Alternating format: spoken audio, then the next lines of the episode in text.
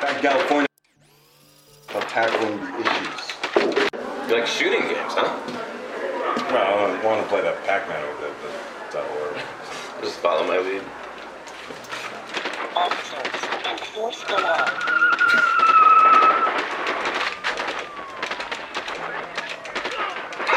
Take that! You gotta lead your shots. Aim an inch ahead of your target. That's your sweet spot.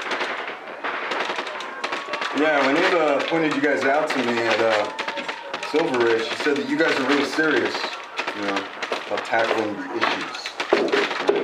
I, back in California, I knew this group that protested the Diablo Canyon Road, you know, that uh, power plant up there. And I knew them from in and out of Venice, but they, they impressed me, you know, they really did. And I moved back up here just to reprioritize my life because I want to do something. Prosper.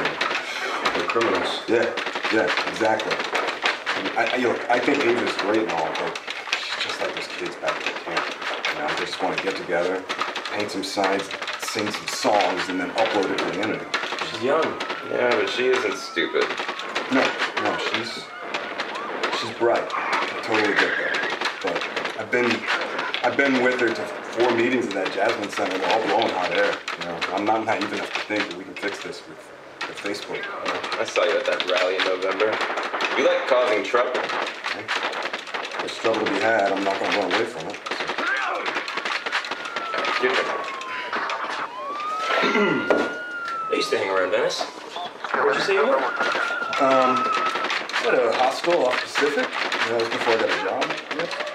Not Samsung. No, no. This place made Samsung look like a Four Seasons. This, guy Harry ran it. His old pills out the back. And uh, he disappeared, and you know, after a while, the cops shut it down. So I moved in with these friends of mine who I met at the uh, the boardwalk. They had this movie thing going, so I got involved. It became kind of a big deal. It's fun. You know, we made these stupid beach horror films. No way. Horror movies are my thing. Could you get me a background one? Nah, nah, it's behind me now. Besides, nobody watches horror anymore. You know, real life's too crazy.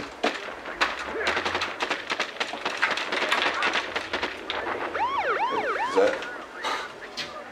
Oh, high. That's. I just got the high score. Where did you learn to shoot like that? Boy Scouts. really? No.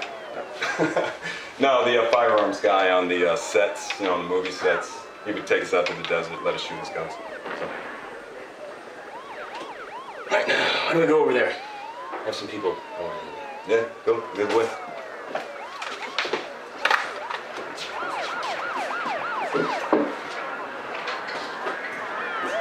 Listen to the Game est un podcast produit par Podcut. Vous pouvez retrouver l'ensemble des podcasts du label sur podcut.studio. Et si vous avez l'âme et le porte-monnaie d'un mécène, un Patreon est aussi là pour les soutenir. Vous pouvez aussi retrouver le podcast sur Twitter, at LTTGpodcast, ou sur Facebook. Je rappelle qu'une présentation globale du concept est disponible en épisode 0. Merci de votre écoute et à très vite.